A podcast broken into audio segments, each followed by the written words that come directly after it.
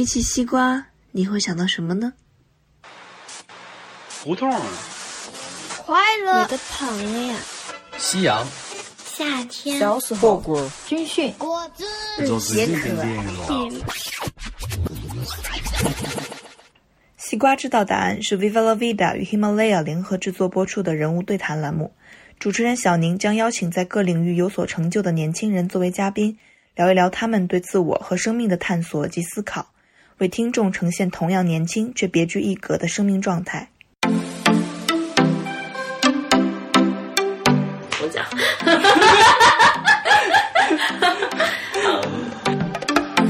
确实是我一直觉得人从来不是被说服的，就是你你能说服别人，是因为他心里有这个基础的知识在啊，只不过你可能就是那个点火的那个点火器，你点燃了这个而已。所谓的虑，实际是对未来事情的一种担忧的一种思想法，虑是对未来的，焦呢，你是一种焦灼的这种状态。现在开始批判了。不是这个真不是批判，文字的问题是一个非常大的问题。那个爸爸呢，平时其实是不苟言笑的，好像是很难交流的样子啊。但是他那时候就靠在那个墙上就哭了。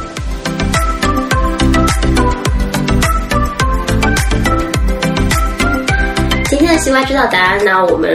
呃算是一期这个特别节目，我们请到了这个两位嘉宾，所以加上我们会三个人一起聊天。嗯、那这两位嘉宾呢，也都是我多年的好朋友。那他们有个共同点，都是他们是做医学的，但是他们最大的不同点呢，是其中一位这个朋友他是中医背景，这个学了应该是七八年中医，嗯，今年是第十年第。十年了。对，然后另外一位这个朋友呢是西医背景，学了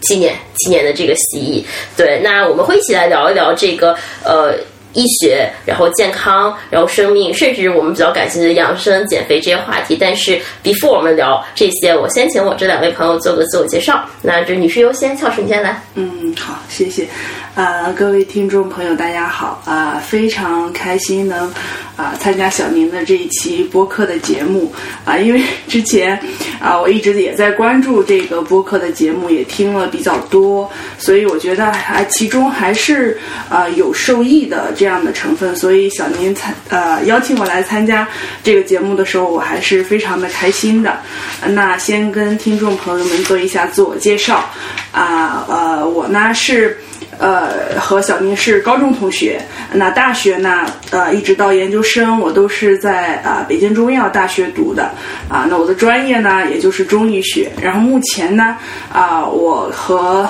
呃跟随着老师啊、在一家啊、医馆工作。啊、那平常从事的也就是中医的一线的医疗工作。啊、所以。呃，如果说我的身份，那就是啊、中医师的身份啊，呃，大体的自我介绍就是这样的。嗯，好，那接下来请这个永发介绍一下自己。嗯，各位朋友们，大家好。嗯，我叫好吧，就叫永发吧。然后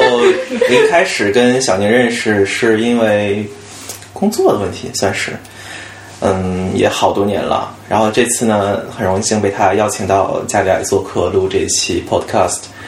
嗯，我是学习有七年了，本科到现在算是博士在读吧。呃，现在在北京东城区的某个医院做实习医生。嗯，还没有到规培的那个痛苦的阶段。嗯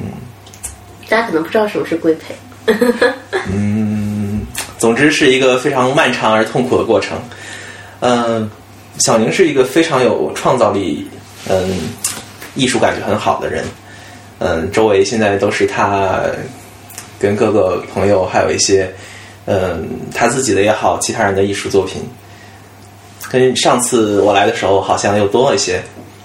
嗯，总之非常高兴能再再次来到朋友的家里，有一个沙发真是很好。哈 哈对，就其实现在我们这期播客是在这个我家客厅录的，所以他们坐在我家沙发上。那大家知道，就是呃，我我家里其实满墙挂的都是 Viva 全世界各地收集的这个生命画像，还有我过去嗯四五年吧，在全球可能三十多个国家旅行的一些照片。对，所以就是大家也可也可以来我家做客，看一看所有的这些呃艺术作品和这些照片。那我其实要特别感谢这个呃永发和这个翘楚啊，就他们是我长时间以来的这个医疗顾问。哈哈哈我这真的在哪一有个这个头疼脑热这个生病，包括这个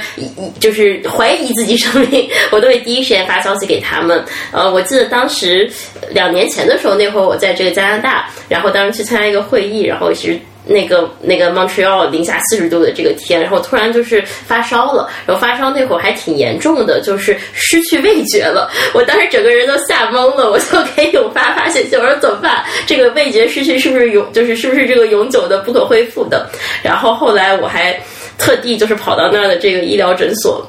花了两百美金 去开了一个药房，因为在国外就你要吃处，就是你要吃这个抗生素，你要开处方的。对，然后但是开了一把阿莫西林，对，开了一把阿莫西林，花了一千多块人民币。嗯，但是其实真的就是像我这样，就是怎么讲就。不学这个医学，或者说这方面没有什么专业知识的，其实真的身边有这样的朋友是一件特别怎么讲，是一个很大的定心丸。对，所以我其实真的心里很感激他们。然后我其实也特别希望邀请他们过来去做这期播客呢，把更多跟生命、跟健康、嗯，跟医学相关的东西，就我们讲正确的科学的这个想法传递给更多人。那其实我第一个问题啊，就是因为 Viva 我们聊这个生命，或者说西瓜知道答案这个播客，我们聊生命，我想知道你们是怎么踏进医学这行的？你们的。生命跟医学的关系是从什么时候开始的？呃，我们还是请教授先说。嗯，好，那也还是我先说。呃，实际上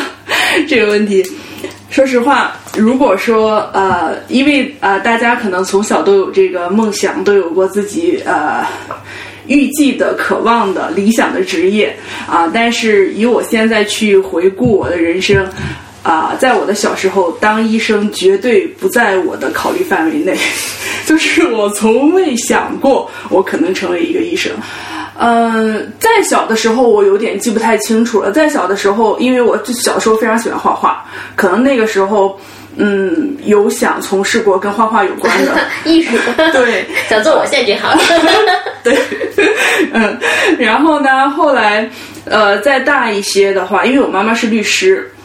实际曾经也有考虑过，但是后来慢慢在长大的时候，因为我跟我妈妈的性格实际还是不太一样。我妈妈属于那种，呃，非常外向的人，然后就呃人际交往能力是非常强的。但是像我来说，我的性格可能和我爸爸可能更相似一些。蛮安静的。对我，嗯，更不像他那么外向啊。所以后来慢慢发现，可能我不是非常适合做他那样的工作，啊，然后。再到后来有过，因为实际可能一直对艺术感兴趣，有有有过考虑那种，啊，那那时实际有时候有有一种不切现实的那种想法，有有过考虑做那种就是非遗的这种啊手工传承的这种事情，但那时候我觉得只只限于想一想，嗯，然后当时的话，实际上我并不知道我要就是高考的时候我要考什么，我要学什么，我要做什么，实际当时的时候还是一个比较迷茫的状态。嗯，然后后来就到成绩出来了，然后要报的时候，直到我高考的时候，我的成绩也是在我预计以下的不少，啊，然后当时那你只能就着这个分啊去选一个相对于自己来说比较喜欢的，呃，或者说是可以选择的专业。然后呢，当时那大家经常选的不就是什么经济类，对吧？然后要不就是外语类，然后再就是呃，还有很多人都认为我会选择法律，因为我妈妈是做律师的。然后，但是我当时想了想，然后最终选择的是中医这个啊。但实际上，大家会觉得，哎，这个选择还挺突兀的。明明之前从来没有。然后我后来再想想，实际也是有历史渊源的。就是我妈妈在零三年非典的时候得过一场肺病，不是非典，但是在那个时候，因为她长期的感冒一直拖着，然后拖成了间质性肺炎。啊，那时候是非常重的。然后他当时呃，在咱们那边最好的医院，当时就是没有办法，西医的那个观点就是比较悲观的，可能就，就是那种，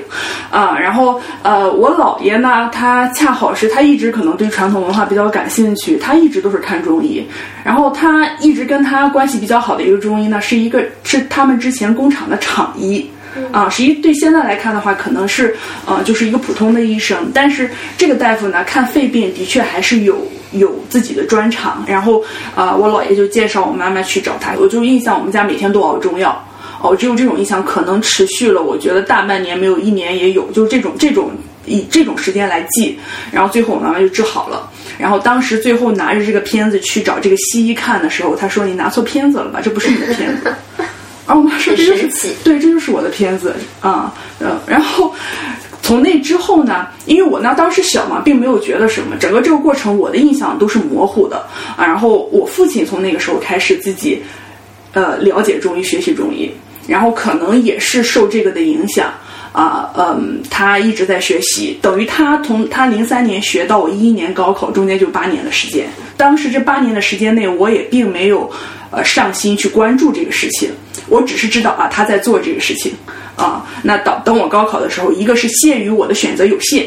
二是呃可能受了这个影响，在有限的选择里头，我最终选择了这是这个呃专业。其实际当时也是模模糊糊的，并不知道呃具体这是一个怎样的行业，这是怎么样去要要要做怎么样的事情啊、甚至是医生这个职业啊、它的特点是什么样子，他要承担怎样的工作量，他要学习什么，他要做什么，实际你都是模糊的。啊，只不过因为医生这个职业太普遍了，大家好像都觉得我很理解医生在做什么，但实际上作为一个你没有接触过医生，每天都在做什么的话，你很难理解医生所承担的压力，所要学习的东西啊。那时候都不知道，那时候都不知道，嗯嗯但是以为自己知道，入了囊窝了。就是误入吧，我觉得真的是误入，然后就这样学下来这么多年啊、但也还好，可能因为我高中。嗯，实际上虽然在二中，但是我觉得我我可能并不是一个非常典型的二中人。我觉得就是这种呃，不管参与社社会活动或者是参与学生活动，都实际我觉得这是非常好的。只不过当时我的状态不在这不在这个方面，我我可能一直从小到大都是个比较乖的孩子，就是别人让我做什么我就做什么，我就只要跟着做就好。恰好智商还行，就是别人让我做什么我就做什么，然后呃成绩也就还可以，就是这个样子啊、但是我的自主性实际一直比较低，就是实际上那都到大学比较后期了，才有逐渐有这种嗯意识的觉醒，才知道哎。好像自己前前些年过的好像没有一个我一样，就是那种浑浑噩噩过来了，你也没有什么留下什么印象，你也不知道呃自己自己自己到底在哪里，就是那种感觉。是不是好像那个时候，好像生命向你提了这个问题，就是你的生命的意义是什么，或者你自己是谁？对，肯定是，只不过当时这个问题没有被归纳出来，因为当时更多的是苦恼，啊，你更多的是苦恼，不知道自己的状态怎么样了，不知道呃自己想要做什么，不知道，就是整个是很迷茫的状态。但是你现在回头去看，当然可以把它归纳成是一种对人生意义的追求，对自我呃定位、对自我认知的一种探求。但是当时并不知道，所以那一段是还是个人来说还是比较痛苦的一所以其实。整个过程其实最开始看起来是一个偶然，但这个偶然其实是一个长期必然的积累结果。对对，就是，嗯、我现在就是觉得很多事情，嗯，可能从现在来讲，现在这个社会都大家都很焦虑嘛，对吧？嗯、就是实际上焦虑，实际是所谓的虑，实际是对未来事情的一种担忧。的一种思想法，虑是对未来的，焦呢，你是一种焦灼的这种状态。那实际上为什么？因为是对一种未知、一种一种一种这种呃不安、一种未知的这种状态的一种这种感觉。嗯，呃，中医里边就就实际中医里边有描述这个整个人的这个思想的这个状态。实际上，呃，虽然它是用古文描述的，但是我们现在了解了一些科学知识之后，或者说是以现代我们的这种思维体系，你去反过来看的话，实际还是呃很有道理。他怎么说？他这这是在内经时代，他有提出，他叫呃，所以任务者谓之心。任务就是呃，任就是任务的任，但是物是物体的物，就是承担事物的这个东西叫做心。啊，呃，所以任务者谓之心，心有所忆谓之意。啊，你的心有了意，就是回忆的意，呃呃，谓之意，就是意思的意。啊，这个记和忆是有区别的，记是往脑子里边记，忆是我们把脑子里记出来的东西忆出来，就是我回忆起了什么，你肯定是首先脑子里记住了什么，你才能回忆起来。然后心有所忆谓之忆，忆之所存谓之志，就是忆所存的那个地方叫做志。啊，这个志就更类似于你有了这些想法之后，你形成了一种记忆啊，呃，或者说你强化了记忆之后，你形成了一种对你形成了一种感觉，你形成了一种志向啊，它更多的是一种往外出的一种过程，这个这个叫做志。啊，呃，心有所欲，一之所存为之知，因智而存变为之思。啊，你运用了你学的东西去思考了，去处理，去思考，就是咱们讲举一反三了，这种的过程叫做思考。思考一定不是说。老师给我讲一个什么说，呃，a 加 b 等于 c，然后我我说 a 加 b 等于 c，这叫思，不是思，我肯定要思考，那 c 加 d 等于 e 吗？就是你肯定是因为有有了变化，有了思考，这才叫做思啊。那因思而处物，呃，叫因思而远目谓之虑，就是你有了这个思，你去思考未来的事情，这个叫做虑。啊，因虑而处物谓之智啊！你运用这些所有的你的这个思维的东西，去和现实的世界打交道，去处物了，这个生成的这个才是智慧的智。所以整个这一套东西在《内经》里边，《内经》时代啊，就是东汉时代。就已经描述的这样，它虽然跟咱们现在表达的语言差异非常大，但智慧是相，但智慧是相似的。它就是描述了一个你学习、思考、运用到现实世界这样一个过程。啊，其实这个也算是在那个时候医学的这个领域内，虽然是在医学我们现在更多讲它可能是一个心理学，对，但当时是在医医学的，它也会影响你身体的这个健康。当然是了。当然，我很羡慕你，就是学中医还可以聊很多这个传统文化的东西。我其实我发现啊，就是我身边大部分的这个朋友，就我觉得中国这。一套东西，不管是传统文化的东西，包括命理学，然后包括中医，包括甚至风水，这个都是偶然的契机，大家突然相信就相信。你说服别人是没有用的，因为你说服不了别人。这事儿他命中注定，这时候该信他就信了，然后就是不该信你怎么说服其都没有用。确实是我一直觉得人从来不是被说服的，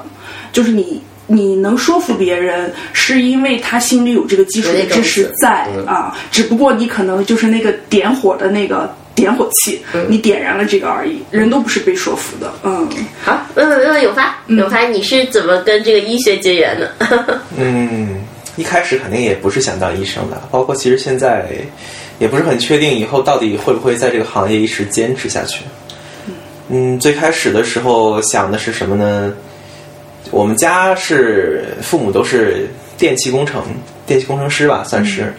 然后住的也是电厂的那种家属小区，所以周围都是干这一行。嗯，那一开始最小的时候，可能没上小学的时候，一直在那个位置长大，然后可能就因为接触外人太少了，心里就觉得，呃，以后是不是顺理成章也干这一行？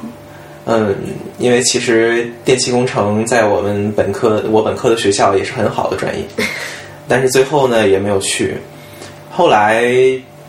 嗯，其实你要说相似也相似，我是我姥爷，他是，呃，当时七十多岁，七十二、七十三岁，然后最后是肺部感染去世的。但其实现在回想起来，就是当时处理的不太及时，一开始可能是个病毒的感染，后面合并细菌的感染之后就很难处理，然后加上又有糖尿病，他高血压，合并症太多。嗯，但当时可能就是没有遇到这样一个奇迹的中医吧，所以啊，让我没有没有走上这条 同样的道路，走上一条未曾设想的道路。嗯，后来学了西医，但我小的时候也被中医治过挺长时间，就是我小时候积食很严重，就是反食反了一年，吃什么吐什么。嗯。后来你要你你要用西医的观点讲呢，可能是所谓这个胃的这个贲门幽门啊、括约肌什么的发育不太好，那过一年也就好了。你要说中药吃好的呢，也有可能啊。然后也有可能是自己那个时期就过去了。反正不管怎么样，嗯，还是帮助了一些。所以我对中医。只能说我现在没法说服自己相信，也许那个契机还没有来到，也许今天就是这个契机，是吧？我压力很大。然后后来上了高中之后，也想过学建筑，因为我觉得空间设计，包括之前旅游的时候去过一些比较好玩的或者是比较经典的建筑，很吸引我。但是这个画画实在是太苦手了。我们后来要交一个解剖的绘画作业。我都是就是糊弄过关那种六十分挑过那种水平，然后其他人可以画的特别好，还拿奖什么的。后来就画什么心脏啊啥的啊，对，后来反正总之最后也放弃了，因为周围的人真正最后去了建筑的啊或者是这个美院的啊，就真的画的太好，所以就放弃了。最后为什么选了医学？感觉是一种执念，就是觉得应该试一试，而且可能当时有一种中二的气质，觉得应该做一些实际能创造一些让人觉得更过得更好的、过得更幸福的、更加实脚踏实地的行业，可能这样哎，那会不会像鲁迅一样想这个要治人的那我这个？可没有那么没有想那么多，其实没有想那么多。其实我当时一开始我不是一个善谈的人，包括我没有想到我可以呃一直在临床跟病人沟通的还蛮好的。当时觉得想干一个搞研究的行业，或者是说每天可以看图纸就可以的行业。不喜欢跟人打交道。对没有那么想你们俩都不喜欢跟人打交道。其实不是特别喜欢跟人跟人打交道，但后来发现病人身上真的有很多故事，嗯，包括如果说的稍微轻佻一点，有很多八卦。对，确实跟不同的人交流会获收获很多东西。嗯，所以后面其实是选了这个专业之后，慢慢觉得临床很有意思。嗯，是是这样的一个过程。我其实比较感兴趣啊，因为你们刚刚分别都有提到这个，像教授，其实你讲到你你生活中有一个阶段，这个阶段慢慢让你开始有这个自我意识觉醒，在这个大学升大学之后，然后你其实刚刚讲到说，就过程中你这个爷爷还是姥爷，老爷，姥爷的这个去世，其实让你心里有一个这个执念在这儿。其实我想知道，你们现在也接触了很多病人，不管这个病人是不是到这个生死的这个阶段，还是你只是把他的这个病给治好了，或者说你在医院见证了很多像你所说的这个故事啊等等，就这个对你，就你整个作为医生的这个经历，对你对生命的认识有什么改变吗？你要说有改变，那肯定是有的，但是要说跟之前有多大的差异，其实真的很难说。因为。我想你见过更多东西，我想医院里面发生这种生离死别，其实还是蛮，或者说你你了解这么多人体相关的这个知识和道理，你有了这个格物的这个过程，那之后你再去看生命这个更宏大的概念，我可能就是因为我本身这跟医学可能没有关系啊，可能是我个人的这个哲学观念也好的一种倾向，就是我本身是一个比较倾向于消解一些意义和概念的人。嗯，所以你要说生命是什么这个问题这么大，可能我一直也没有给出一个正正给出过一个正确的答案。但是你说的那些能够触动我的瞬间，在临床真的很多很多。嗯你像上一个月，呃，有一个病人就是算是肌萎缩厕厕所硬化、运动神经元病的一个谱系中的一个疾病。那个人是一个叫呃周围性的肌肉萎缩吧，呃多发的肌肉萎缩症。然后其实那个病就是没法治，嗯，包括现在不管是反正。嗯，有些西医也宣称，有些中医也宣称自己找到了治疗的方法，但是目前来说没有一个公认的结果。嗯，他爸爸陪着他，是一个三十七八岁的男性。当时呢，我们分两拨人，一拨人在外面，在墙外面，他爸爸站在外面，然后跟他爸爸交流这个病情，说可能只有一两年。然后在里面呢，跟这个病人也是在交流病情，可能更委婉一点。那那个爸爸呢，平时其实是不苟言笑的，好像是很难交流的样子啊。但他那时候就靠在那个墙上就哭了。我就站在这个墙这个门口这个位置，左眼睛看到的是那个病人，就坐在那儿有点颓丧吧，一言不发的。外面就是他爸爸靠在那儿在哭。他们之前不知道这个病有这么严重，他们之前知道，就是我们也是不断的渗透，因为这样的沟通是让他逐渐接受的一个过程嘛。你告知坏消息，你不可能我想你一次就完成去跟一个人讲说你你就你就一年或者困难几个月，这太难了这。个是很困难的。有些人他的反应可能是消沉，有些人可能是不相信，有些人可能是愤怒，甚至会攻击你。你会怎么讲这个话？但你会有一套怎么说呢？比如如果我是有一些基础的技巧，但是技巧往往是苍白的，啊，就没有什么不一定能处理真正复杂的问题。或者你你讲过最难的一次是什么样的经历？最难的一次，最难的一次是我刚刚进临床第一个月的时候，那个时候我经验也比较少，然后，呃，是个血液科的病人，然后就血小板特别的少，最后这个人是其实是脑出血，然后就没有办法了，但是他有种种不能用药的原因，所以最后那个脑出血是我们眼看着他没有办法就能发生，只有她老公陪着她，儿子也不知道，就告诉他，你就得该准备回家了。嗯，那还有多久的时间？就可能当时就告诉他，有可能会死在路上。人怎么面对这种东西啊？就反正我那天晚上没怎么睡着，因为当天晚上就把他送走嘛，联系救护车就连夜开回去了。你在后来想什么？那天晚上，我在想什么？就我在想，其实我当时就觉得那个人，我心里把他已经宣判了的时候，其实我不会更多的去想这个肯定要逃不过这一劫的人的感受，我更多的可能想他家属以后会怎么面对这个事情。确实就是他去了之后，他也就没有记忆和感受，但他身边的人还活着，其实要去承受这些东西。后来我还给他打过一次随访电话，当时葬礼已经办完了，然后就问问他后来回家过得怎么样，家人都见没见到啊之类的。为什么会打这样的电话？嗯，一方面是这种重病人随访是必须的，你要知道他回去之后，呃，最后结局怎么样，转归怎么样，这是流程。第二个也是个人的好奇吧，毕竟是第一个你你要需要跟他说这种话的人，总觉得就这么把这个坏消息捅给他了，然后后面再也不跟他联系了，有点残忍。为了完成自己的一个心愿。对，也有一私心在里面。嗯，确实有经历过这样的这个人，我想大家对中医的感觉可能更多是一个更柔和的，不会一下子出现生死这种变化的。嗯，但是我们实际上，呃，就是你说学院里学习出来的，实际上大家也都经历过规培那个阶段，啊、就是从本科开始，本科的最后一年是专科，然后研究生的三年是规培。啊，就是规培跟那个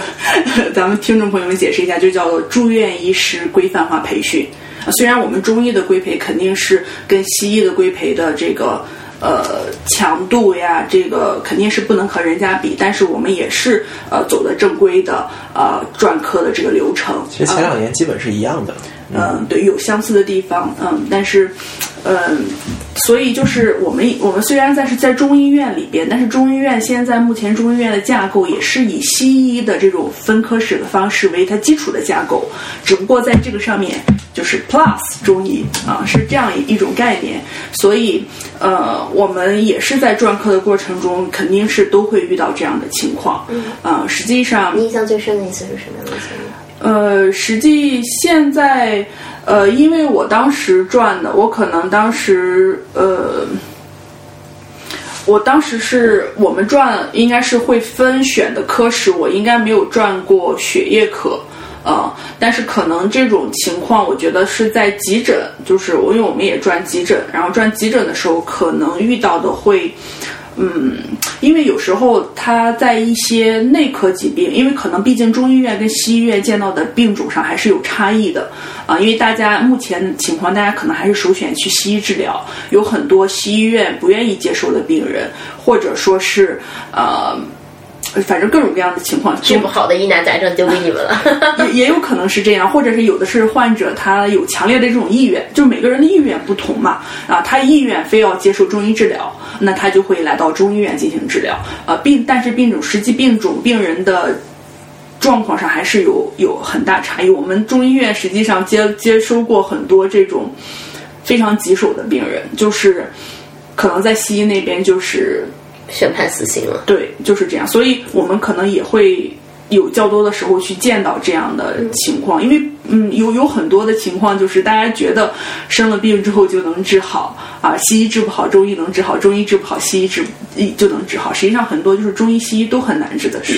啊，它就是治不好了啊。但是这种情况，你确实就要面临怎么跟他去说的这样一个过程，实际就是很难。呃，慢性病还好，因为他已经反复的。被很多的大夫告知过告知过很多次啊，通过不同的侧面，通过不同的方式，他有心理准备。实际最难的是，呃，急诊很多的病人明明是青壮年，基础不能说他基础没有疾病，他只是觉得自己身体好很好，从来没有去体检过啊，所以就认为自己没有既往的疾病，然后突然的就没有的状态。这个时候，实际家属的那个状态是很很很难以接受的。所以其实你们更关注家属，因为逝者已矣呀，有时候就是你没有办法再去关关注他的感，就是突然出现的这种情况，你有时候很难去关注他的状态了，或者说是你也没有什么机会再去关注他的状态。家属都会有哪几类反应？你实际刚才已经讲过了，嗯，就是嗯，可能很多的是难以接受。啊，难以接受之后，他会变化成各种各样的情绪表现。嗯，啊，有的就是崩溃掉，啊，就是自己悲痛的崩溃掉。有见过什么特别镇定或特别不一样的？嗯，实际上我这我有一个朋友，就是他是，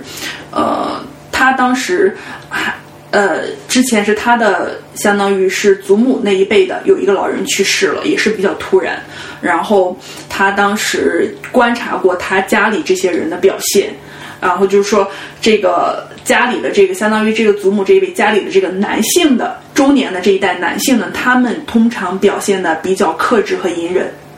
啊，因为他们可能从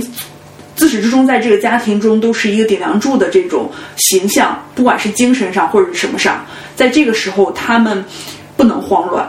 啊，但是呢，嗯。回过头去，这个事情当当时他们需要能够控制住整个全场，要跟大夫交流啊，然后要处理很多很多这之后发生的事物上的这些工作，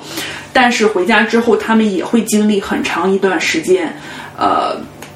比如说晚上睡不着觉，嗯啊，比如说睹物思人，也会经历。男人可能更沉默，更隐忍。嗯，倒不说，倒不如说是这个过程，有些人就是发发生的比较短促，但是他很快就过去了。有些人后劲儿大，后劲儿真的很大。嗯，对，对，人的性格还是很不一样的。对，嗯，我我觉得可能很，你你们俩看过《请回答一九八八》吗？没有，没有，你看过？就是里面那个德善的爷爷去世的那那个场景，我觉得，嗯，他刚才说的基本就跟那个挺符合的。嗯，当时是那个场景是。爷爷去世了，但是大哥没回来。嗯，然后他爸爸就一直在笑脸，就是处理这白事儿嘛，也是算喜宴。嗯，对。然后大哥一回来就全都哭了。好，那说回来，就是我们今天其实请你们两个一起来录这个节目，其实有个很大的这个私心，因为中西医我都接触过一些。其实我爸爸是这个呃西医的这个医生，他是这个手外科的。对，然后我们家就是我姥姥，然后舅妈都是护士。对，然后但是呃，我最自己开始 接触一些中医相关的这个东西，当然也是机缘巧合哈。那我因为我。大学第二个本科我读的也是生物学嘛，所以其实我知道，就中医可能在整个西方科学这个体系里面，很多东西，呃。不太能被接受，因为它有一些可能所谓不可被验证的，或者说等等的这么一些这个特点吧。但同时就是，呃，现在有些时候就我们去讲到西医的时候，可能我们也会觉得，哎，跟我们可能中国传统的这个文化看待事物的这个方式，也有些不太一样的这个地方。所以我觉得今天想跟你们聊聊哈，就你们觉得，呃，两两个人分别说说吧，就你们觉得中西医可能最大的不同是什么，还有他们的相同点有什么？我们可以基于这个，我们再去展开去聊，看你们谁想先聊。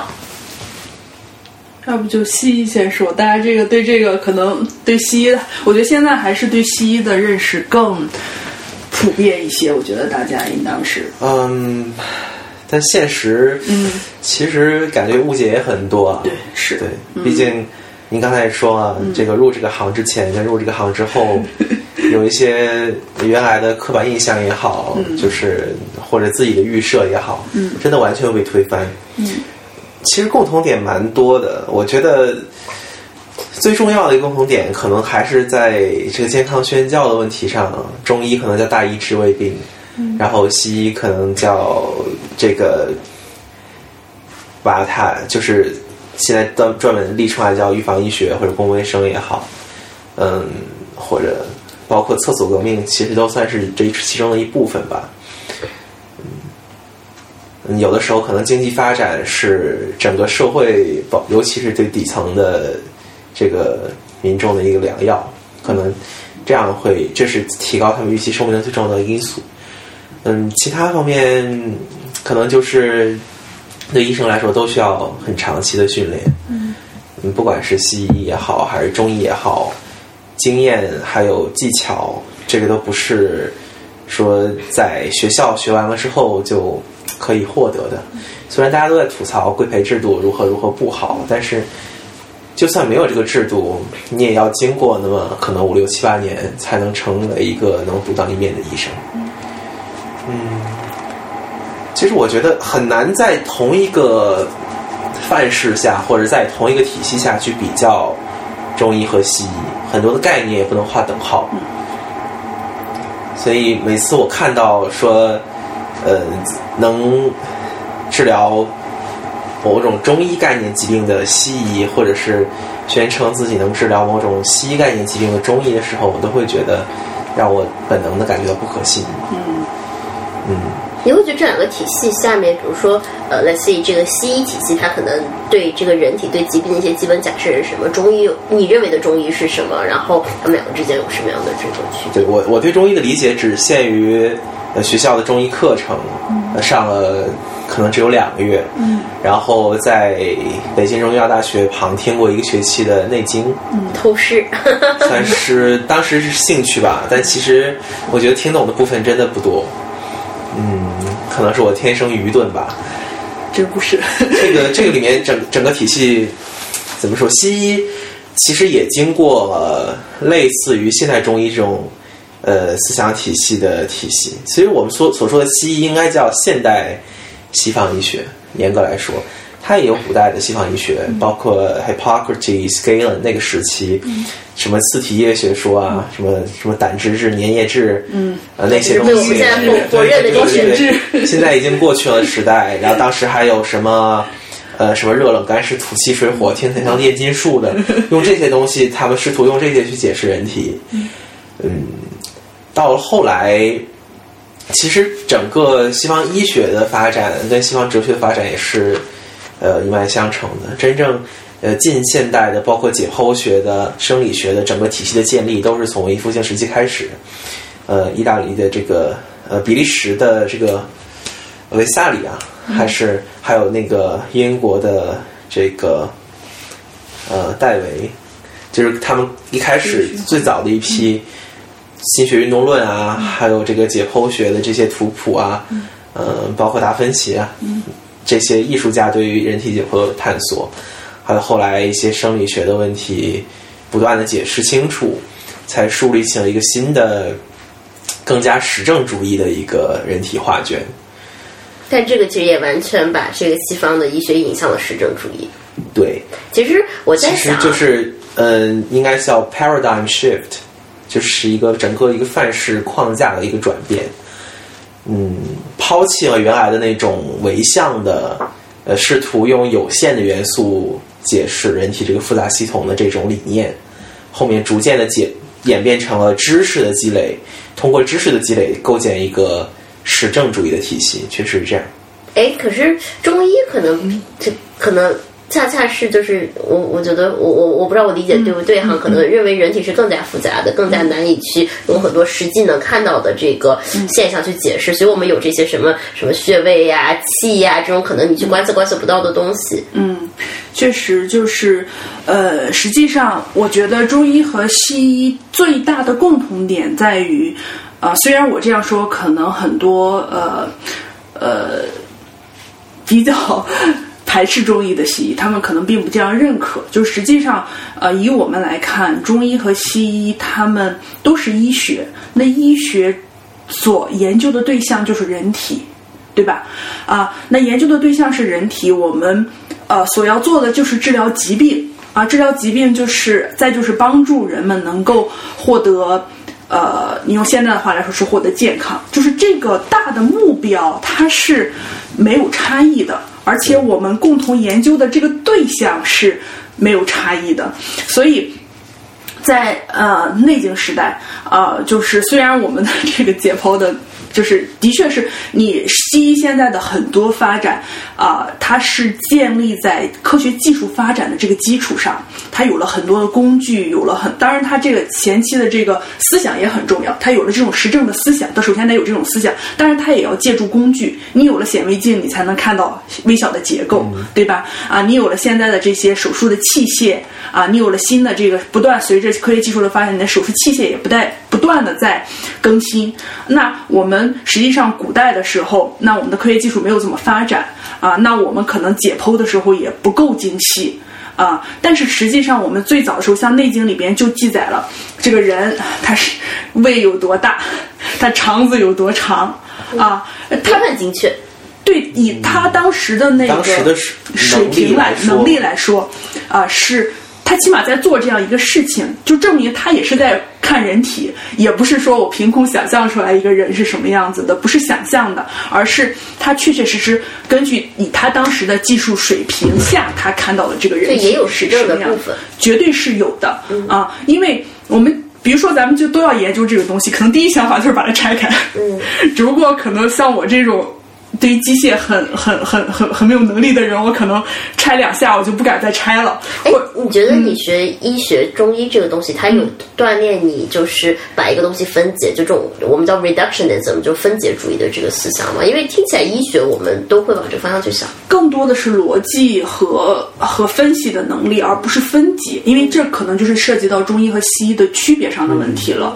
正是因为我们。建立在我们基础的这种技术解剖不是非常非常精细的这种这种前提之下，那我们还要去了解人体，还要去解释现象。那我们更可能更多的是，我不能很细微的看了，我就会往后撤，我会撤一步，啊，去看它整体上是什么样子的。就是我不我不打开它看，那我怎么去判断它里边可能发生了怎么样的变化？举个具体的例子？就比如说最简单的，就是你你你你去买西瓜的时候，你是把每个西瓜都拆，都是都切开吗？嗯哎，这样我们就以这个人体健康，你看过我的病，你记得我当时夏天的时候出汗特多，你记得那会儿，就是你能举一个更具体的这个从健康角度的例子来？嗯，就你是怎么一步步推测的？嗯，就嗯，实际上。它中医更多的是它从外在的，因为它也是建立起了一种根据呃外在表现推测内在变化的这样一个呃。相当于思维的这样一个过程，那一但是这就涉及到跟中医有关的一些概念了，就是我们要去辨人的寒热虚实。我发现这个学中国传统文化或者中国人有一个特点，就是特别喜欢比喻，就是因为好像比喻是一个把这个道理可以深入浅出讲明白的一个方式。嗯，我觉得可能多数都会是这个样子。你毕竟就比如说。呃，像我们向病人交了交代病情的时候，肯定会需要比喻。对，因为他不是个专业的，不是啊，可能这就是医学的这个一个一个需求哈。因为你们可能知道更多更深刻的东西，要把它讲。但是呃，如果在特别多的范围内都用比喻，甚至在所谓的经典著作里面也大量的使用比喻的话，就会产生这个呃呃，或者是小学的问题、训诂的问题，还有语义流变的问题。包括他们应该中医学的学生都学过医古文，嗯，就里面需要需要去辨认那个字当时什么意思，现在又是什么意思？我觉得是批判，不是这个真不是批判，文字的问题是一个非常大的问题。可能一个字在汉代的时候的意思跟现在的意思是完全不同的。那我们总是比如说，那我们看一个汉代书的时候，我们按照我们脑子里想的这个字的意思去理解，但实际上。他在那个时候不是那个意思呀，啊，所以这个时候你就会产生很大的误解，啊，所以文字的确是一个非常大的问题。嗯，再比如说像我们尊为圣人的，就是医圣的张仲景，嗯，他的这个著作里边很多是用方言，他是南阳人，就是目前普遍认为他是南阳人，他里边用了很多方言，然后现代人呢，就是，哎，怎么考证这个字从文字学上是啥意思？啥意思？你们花了很多力气在这儿。会会会花很多力气，所以其实那是因为你们的假设还是这个，就是这个更古老的这个典籍，可能它有更强的准确性，不然你们干嘛去考究呢？一个是认为他们在思维的高度上，他们在整体对于你这个处理问题的架构上，比如说你一定要整体的分析这个事物。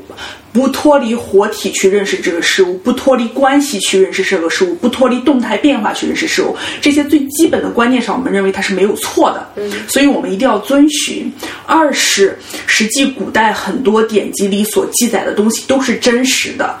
只不过我们现在的理解方式不同，或者我们现在没有见过，你就认为它是胡说八道啊。但实际上并不是这样的，因为古人他也不用发论文，也不用进职称，他为什么要撒谎呀？对吧？它只是真实的记载了这个患病的过程，只不过我们它的描述方式，我们现在看不太明白，或者说我们现在还没有见过这个毛病，嗯啊，所以以至于我们不去认识它。就比如说。嗯，像就是实际整个《伤寒论》里边，现在，呃，实际《伤寒论》里边，它每一条记载的都是一个真实的患者，他是什么样的，他总是说其人怎么怎么着，就是某个病其人怎么怎么着，说得了这个病之后，这个人有怎么样的这种临床表现啊？那个，但是只不过我们就我现在我老师他做的就是，啊、他希望做的就是帮助大家理解古籍里边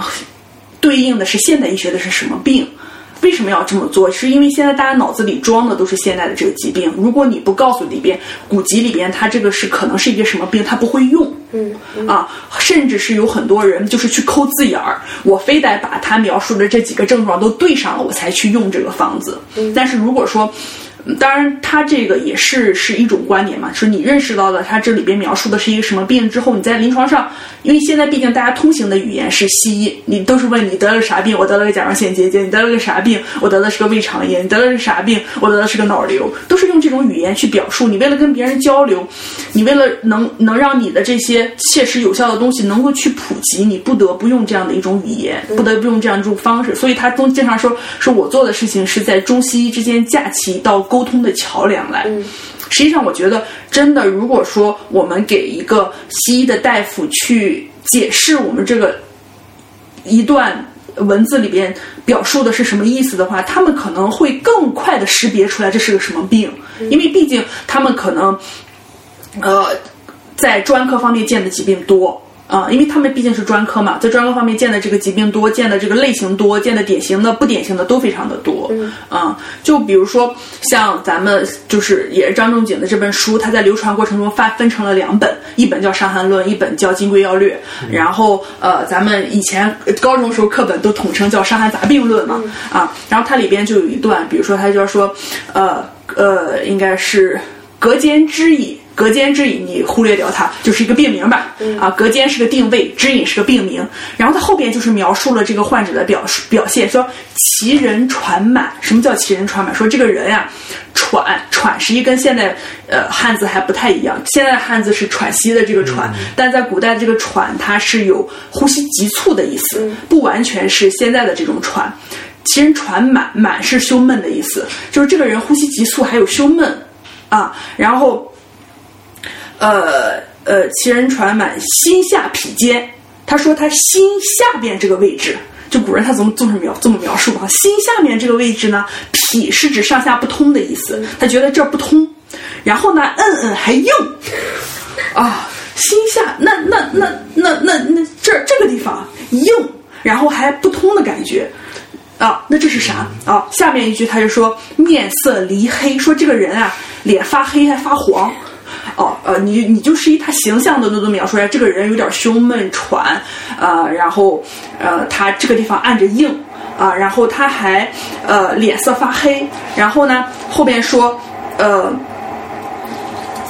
这是其脉沉紧，说摸脉的时候呀，他这个脉是又沉又紧的一个脉象，这个可能就相对专业的人去理解了啊、那起码我们能知道他的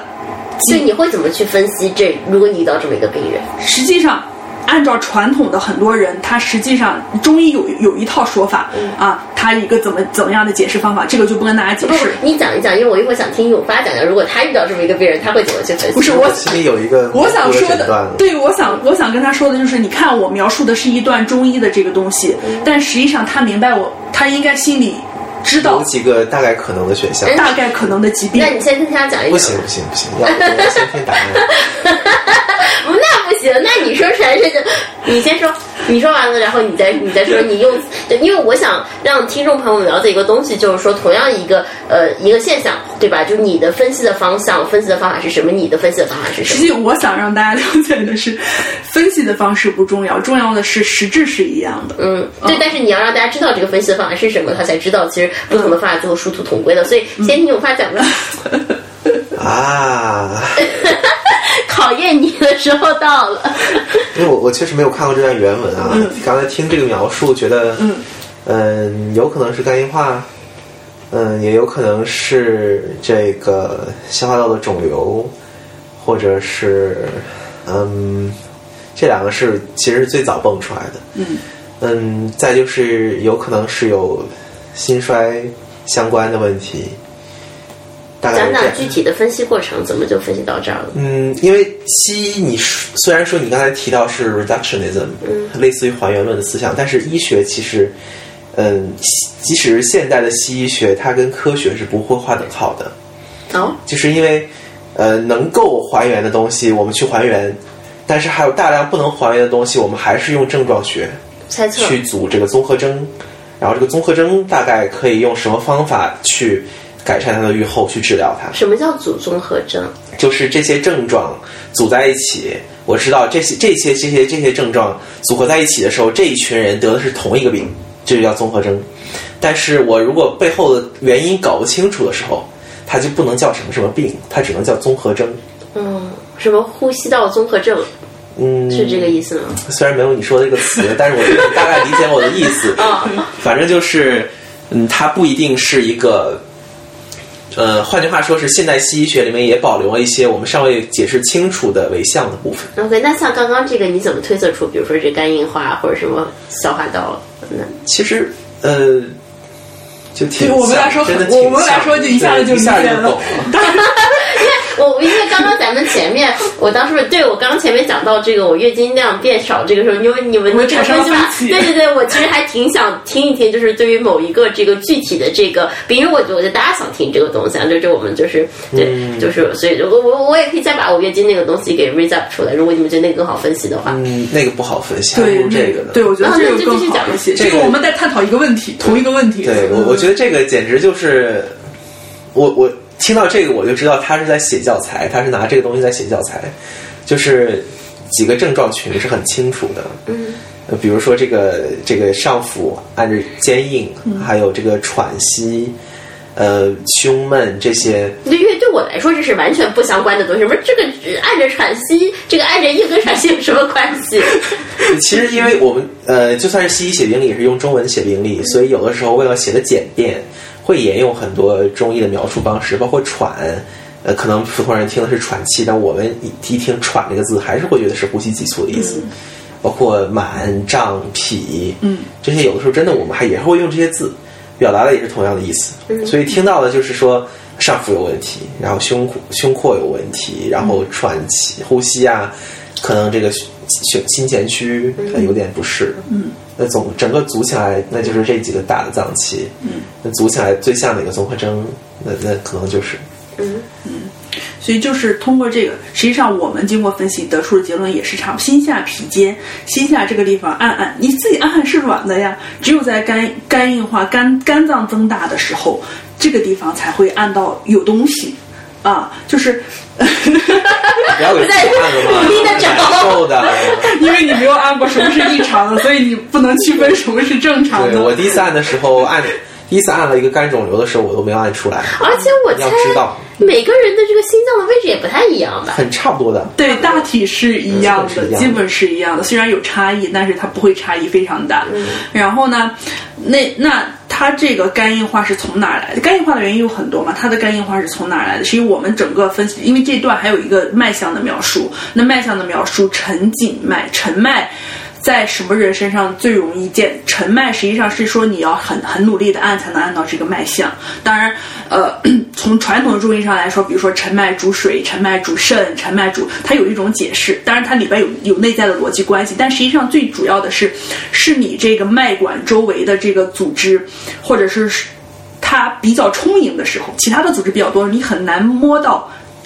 用现代话说，你很难摸到桡动脉的搏动，嗯对吧？那这个患者来说，在他身上是因为他应该是有水肿的，他虽然没有描述啊，他紧脉表示什么意思？紧就是咱们摸这个东西比较紧，实际是他脉体的这个紧张度非常的高。那什么时候最多见？是外周的小动脉、中小动脉，因为它这基本算是中小动脉了，对吧嗯，它在收缩的状态下，你才会摸到一个紧的状态。那这个人基本的状态可能，因为呃前面还涉及到，因为我我跟大家前面说的，说你你不用理解这个隔间之隐，呃隔间之隐之隐基本上就是跟现代疾病更多的是跟心衰有关的疾病。那隔间描述的就是这个位置。那实际上，它这个过程就是一个主要是以右心衰为主的，然后引起了体循环的淤血，然后引起了肝脏的肿大、肝硬化的这样一个状态。实际上，我们对啊，你看，我跟他一描述，他完全都懂的，他完全是一样，因为我们认识的是同一个事物。嗯，对，其实是有很多相通的地方，有非常多。我问你个问题，你们怎么看这个脉脉象这个东西？我只能说我摸不出来，但是我也不否认，有些人确实能通过摸脉。看出它大概是哪个系统的问题？脉象在这个现代医学里面是什么？在现代医学不认识这个东西。脉象难道不是这个你的血管的这个，比如说这个我不知道，就但是但是脉搏，现在的西医学不认为脉搏的波形也好、强弱也好，跟这个它就能反映全身的状况哦，没有实证关系，对，一点都没有。对，那你们是怎么相信这个？就是血管只反映血管的问题。嗯，对他，比如说摸这段血管，就只想知道他这段血管有没有问题。比如说做了那个主那个造影的病人，他一摸这个没了，我只能说他造影破坏了这一段。那你们怎么？你们你们相信这个东西的原因？或者最多能反映一下心脏的问题，就整个会不会超不太会超过这个系统哦，因为它也是一个循环系统啊。对。那你们为什么相信这个东西？逻辑是什么？实际最基础的不是逻辑，最基础的是我们相信它有一套内在的逻辑在。呃，我们相信古书里边描述的这些东西，并不知道这个内在逻辑是什么。呃，他有一套他自己的说法，比如说中医传统上怎么认为呢？是这三个，这三个位置，这三个位置，一共六个位置反映不同的脏器。对，但是为什么？为什么？你们怎么解释？因为我知道他们不信了，我想知道你们怎么解释。我们的解释，一个是他经验上是这么说的。啊，我们就按照，所以是个实证科学。对他经验上这么说的，这个脉出现了什么样的问题？我不同意你“科学”这个词，但是我同意实证。对，实际上我也一定程度上不同意“科学”这个词啊，这个涉及到对于科学的讨论。但实际上就是。因为古人他是怎么描述？他描描述了他刚才，比如说刚才这一组人，他见到这个一组症状，他一般都会描述脉象。呃，当然到后世他描述的，当然在那个仲景他描述的时候是很，他没有描述的非常的分的，像现代来说，他也是逐步逐步发展的。到后期分的很清楚啊，比如说心肝肾肺脾命啊，它对应着是啥？然后呃，在一个古代医案的记录里边，他一定会记录他有什么什么样的症状表现，他的脉。啊，左边的寸关尺是什么样的？右边的寸关尺是什么样？他基于这个进行一套分析，然后最终他通过治疗疗效好。实际一开始我也不信这个的，所以还是个黑箱。对，还是依然到现在还是对，还是个黑箱。那比如说，呃，我知道西方对中医最接接受的可能是那个 acupuncture 那个针灸，嗯，是。为什么接受以及有什么道理？嗯，针灸可以说是在非。现代西医体系下第一个被接受的治疗方式，就是说，你就算摆脱后面的这个经络淤学这一套体系之外，你就是单纯从西医的那个什么临床对照实验啊、啊随机对照实验啊这些，能经过他们的检测，然后效果很好。呃，包括我们国内的很多医院也在用。但这个黑箱解释的清吗？里面是什么？他不在乎那个理论。它只所以又不能叫随机对照实验本身是不在乎背后是什么理论的。嗯，所以这是你刚刚讲，就是这个不可以叫科学，它只能叫实证。嗯，其实应该对应的是我刚才说的，现代西医学不能跟科学划等号。嗯，它里面有很多是，也不能说是非逻辑的吧，但是它不是演绎的还不是还原论的。还原的意思就是说我得把中间这个道理讲清楚。对，还有很多部分不是还原论的。嗯，就是我讲不清楚，但是我看到这个呃起始点，我看到这个结果点，只要对应的上就 OK。对，包括现在临床治疗的整体的评价体系，也不要求你这个治疗背后的原理阐释的非常清楚，你只要能证明这个东西真实有效，它就可以进入临床使用。它也可能是个直觉的判断。或者说，他可能是以一一系列的这个经验，经验的对经验的，当然也生，但是但是如果没有对，但你如果没有特别多的多的人认为这个东西真的有效，然后你背后同时又搞不清楚它的机理的话，你可能没有钱去开展这个临床实验，被扼杀了。是这样，嗯嗯嗯，道理呢？你们你们对针灸的这个道理是怎么解读的？实际上，实际上从。呃，咱们有了现代科学以后，实际上不断的，实际是不断的在研究针灸，就经络的实质是什么，气的实质是什么。这个从呃可能六七十年代的时候，一直到现在一直在研究这个东西到底是什么，但到现在为止，从来没有研究清楚过经络是什么。没有什么主要的假设吗？有啊，它是神经，啊，这个看得到吗？不符合。不完全符合，就是可能有有有一些部分符合。对，但是说桡神经在这边可能跟这个唉手手对太阴肺太阴肺经肺经有一段是平行重合的但是可能到大臂又不平行了。嗯，那大臂它又跟后面的这这条经络又平行了，你说它是同一个吗？其实很难所以。很有可能，这个这个这些经络，也就是我的我们的一些观察，一些实证的这个观察，我自己可能画出来一个想象的这个东西。嗯，它更多的实际上不是想象，肯定是有实实实践的这种体验，但是你没有办法用现代的这种结构的单一的去解释它啊。就比如说，实际上是多少学中医的人都有过练习气功的体验啊，虽然。大家现在可能觉得很可笑，什么通了大抽天、小抽娣，什么任督二脉，都觉得这些东西是非常可笑的东西。但实际上，在很多练功的人身上，他就有这种真切的体验，他就是体会到了是这样的。那至于你没有办法用，呃，现代发现的这些结构去解释它，那又是另一码事情了。啊，但是它确确实实是它它体哦，所会到了以可能这个背后本身这个中国这个传统文化传统可能关注就是人的这个感受、这个体验的这个本身，可能对于西方可能更加理性的，我要看到这个东西到底是因为什么，或者它到底本身是什么。嗯，也不完全是这样吧。嗯，其实我觉得有的时候跟整个学科的发展，它的一些传统和特点也有关系。像刚才呃我们提到的中医，它很难去推翻前人的东西，即就是当然他们可能在整体的原则上跟现在的体系是一致的，所以它可能会被保留。但是西医或者是西方科学的发展过程中，呃，如果了解一些科学史的医学史的朋友们，可能会知道，就 paradigm shift 这件事情，在整个西方的科学史观念下是非常重要的一个研究模式。就是他认为一个学科的跨越式的发展一定会涉及到这种范式模式的转变。他不认为之前的东西可以被所谓去其去其糟粕、取其精华的保留下来。有的时候推翻就是要推翻，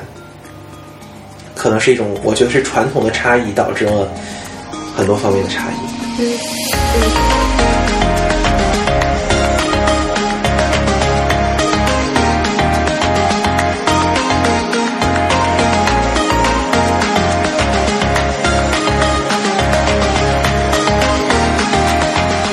本节目由喜马拉雅联合制作播出。